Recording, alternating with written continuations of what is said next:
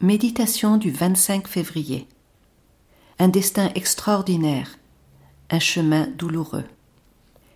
Lire Esther chapitre 2, versets 1 à 20. Les jeunes gens qui servaient le roi dirent Qu'on recherche pour le roi des jeunes vierges d'une grande beauté. On amena ainsi Esther dans le palais royal aux soins de Hégaï, gardien des femmes. Le livre d'Esther nous plonge dans une ambiance de roman. On y retrouve le côté mystérieux, opulent, sensuel, mais aussi terriblement dangereux de la vie des harems d'Orient. Et Esther, quelle beauté, quelle grâce, quel destin. La petite exilée devient un instrument de salut pour tout son peuple. Comment ne pas y trouver quelque chose d'enviable, nous qui, jusqu'à dans l'œuvre de Dieu, aimons rêver à des grandes choses?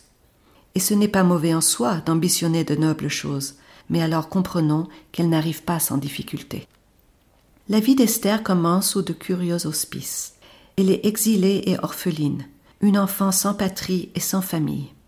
Pas de terre, pas de racines. Nous savons à quelle fragilité cela conduit, à quelle solitude et quelles angoisses aussi. Seul un cousin plus âgé est là pour s'occuper d'elle. On ne souhaiterait cela à personne alors elle a l'avantage d'être belle. Oui, mais pour le coup, cela se révèle être un terrible avantage.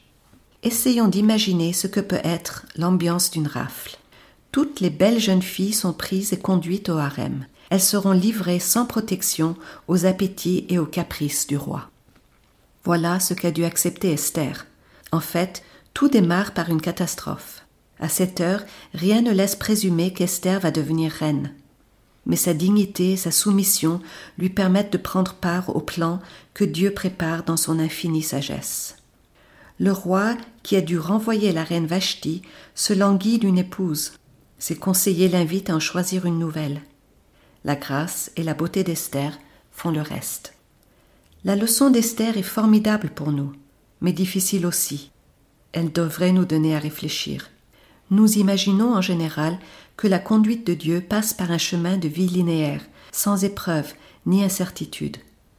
Nous cherchons à tout maîtriser, sans mesurer que cela nous conduit en dehors de l'œuvre de Dieu. Car mes pensées ne sont pas vos pensées, et vos voix ne sont pas mes voix, dit l'Éternel.